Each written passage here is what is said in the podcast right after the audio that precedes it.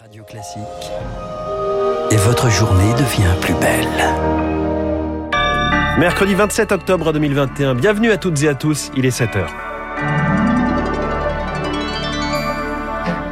La matinale de Radio Classique avec François Geffrier. La France les avait pillés pendant la colonisation des œuvres du quai Branly restituées au Bénin. Emmanuel Macron préside une cérémonie officielle cet après-midi. Des caméras pour surveiller les trafiquants. Après une fusillade contre des policiers à Lyon, le ministre de l'Intérieur demande à la ville de multiplier la surveillance vidéo. Et puis, quel métier veux-tu faire plus tard? Cette question euh, angoisse les élèves. Un rapport de l'éducation nationale pointe les défaillances de l'orientation. L'État actionnaire d'Orange d'ADP, d'Air France, d'Engie, oui. Mais quelle est la stratégie derrière tout cela? Ce sera l'édito de François Vidal dans 10 minutes. Puis l'invité de l'économie. Comment se fait-il que nous ayons connu une crise sans faillite, ou presque? Arnaud Marion, directeur général de l'Institut des hautes études en gestion de crise, sera avec nous dans un quart d'heure. Avant de retrouver Marcelo Vesfred pour l'info politique et David Abiquière pour les journaux. Radio classique. Et à la une ce matin, Charles Bonner, un retour au pays. La restitution au Bénin de 26 œuvres d'art du musée du Quai Branly à Paris. Des œuvres qui sont en France depuis un siècle, héritage de la colonisation. Leur retour, Emmanuel Macron l'avait promis en 2017, car l'on estime que plus de 85% du patrimoine africain se trouve en dehors du continent. Un enjeu diplomatique et culturel auquel plusieurs pays européens sont confrontés, Victoire Fort. Au cœur de l'été dernier, le gouvernement belge a pris une décision historique avec cette déclaration. Les objets qui ont été acquis de façon illégitime par nos ancêtres ne nous appartiennent pas, ils appartiennent au peuple congolais un vaste plan de restitution est entamé. L'université d'Aberdeen, en Écosse, a aussi annoncé le retour d'une œuvre nigériane. En France, jusqu'au discours d'Emmanuel Macron à l'université de Ouagadougou en 2017, il était inimaginable que des œuvres quittent le pays, le patrimoine français étant inaliénable. Pour le Bénin, il a fallu voter une loi d'exception. La Fondation Zinsou à Cotonou avait déjà accueilli pendant trois mois une partie des 26 œuvres qui retournent dans quelques semaines au Bénin. Pour Marie-Cécile Zinsou, présidente de cette fondation, l'engouement est là. 275 000 personnes sont venues voir ces œuvres sur une population de 10 millions de personnes. Ça a créé un immense enthousiasme. En Afrique, comme partout ailleurs, les gens veulent connaître leur histoire, veulent avoir accès à leur patrimoine. Aujourd'hui, oui, on peut s'imaginer que c'est un premier pas. Du Sénégal au Tchad, six autres pays veulent récupérer des œuvres conservées dans des musées français. Victoire Fort et cette restitution fera l'objet d'une cérémonie officielle présidée par Emmanuel Macron à 16h au Quai Branly.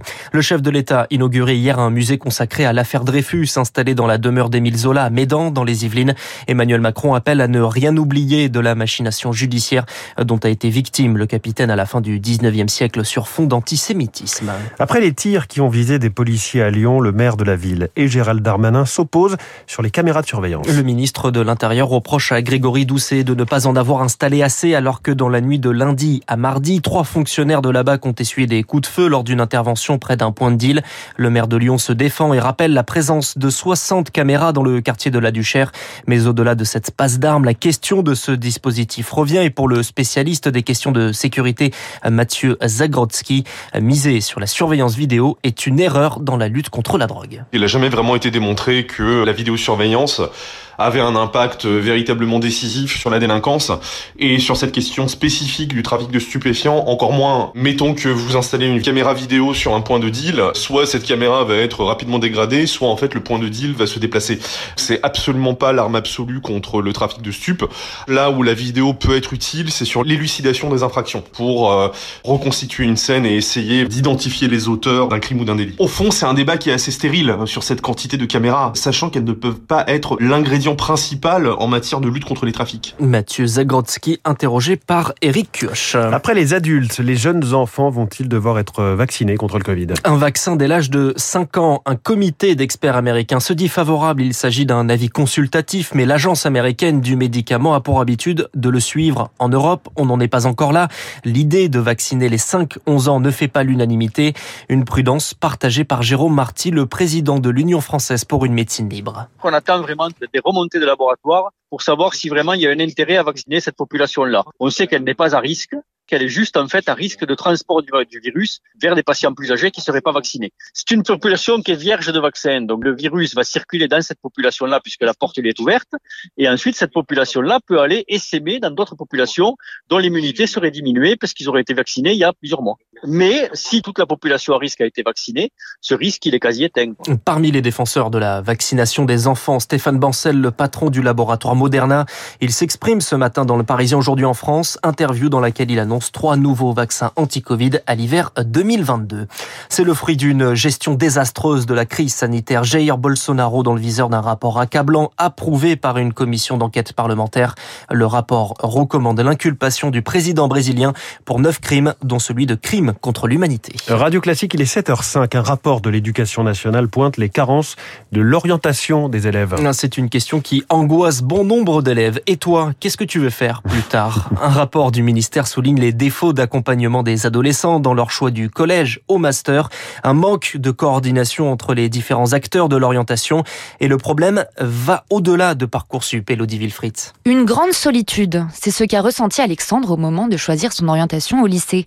Il déplore un manque d'écoute des professeurs et des conseillers d'orientation. Ils nous disent d'aller nous renseigner sur euh, certains sites, mais c'est tout le temps des trucs techniques avec euh, le salaire. C'est pas forcément euh, ce qui va donner envie de faire un métier. On est juste complètement perdu. Le rapport préconise une implication plus importante du nombre d'enseignants dans l'orientation, mais pour Sophie Bénétité du SNES FSU, ils n'ont pas les compétences pour orienter au mieux les élèves. On nous demande beaucoup de choses à nous en tant qu'enseignants, en oubliant qu'on n'est pas des professionnels de l'orientation. Il faudrait déjà certainement qu'on ait plus de psychologues de l'éducation nationale. On a l'impression de recevoir toutes les questions de nos élèves, et parfois un peu difficile. Au-delà des faibles effectifs, les professionnels de l'éducation soulignent un manque de temps dédié à l'accompagnement et le rapport déplore in fine la persistance d'inégalités. Catherine Navbecti du syndicat général de l'éducation nationale. Si on n'accompagne pas les élèves, on va laisser jouer les représentations, l'autocensure. On voit bien qu'il y a des officines commerciales qui cherchent à faire du conseil en orientation. L'accompagnement de la réflexion des élèves doit se faire au cœur de l'établissement. Face à ce manque d'informations, au bout du compte, c'est souvent en famille que l'orientation se joue. L'éclairage d'Élodie Villefrit. Nul n'est censé ignorer la loi et pourtant, un tiers des Français ne savent pas que la fessée est interdite. C'est le cas depuis 2019. Deux associations de protection de l'enfance le rappellent dans un nouveau spot publicitaire. La fessée, une violence éducative bien ancrée pour l'auteur Christine Barras. La fessée, traditionnellement, elle est assimilée aux bonnes pratiques vis-à-vis des enfants. Il fallait corriger l'enfant et la fessée, c'était considéré comme une façon énergique de remettre l'enfant sur le droit chemin. Et cette façon de penser, elle est restée aujourd'hui comme une sorte de fossile. Même si il y a eu la pédagogie nouvelle, une vision de l'enfant différente, dans notre inconscient, la première réaction qu'on a quand un enfant fait une bêtise, c'est soit de lui dire des choses désagréables ou alors de donner un coup. Donc c'est une sorte de réflexe dont on a beaucoup de mal à s'extirper. Christine Barras, auteur de la sociologie de la fessée.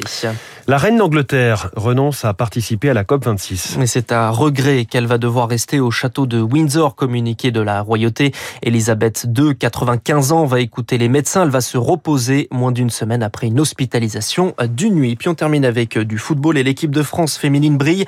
Victoire des Bleus hier au Kazakhstan, 4-0 en match de qualification pour le mondial. Merci Charles Bonner. Prochain journal à 7h30 avec Augustin Lefebvre. Dans un instant, le rappel des titres de l'économie. L'édito de François Vidal des Échos. Est-on bien au clair sur le rôle de l'État actionnaire d'Engie, de Renault ou encore d'Orange Puis l'invité de l'économie est cette énigme. Nous avons vécu une crise sans faillite ou presque. Arnaud Marion, directeur général de l'Institut des hautes études en gestion de crise, avec nous à 7h15. Radio Classique.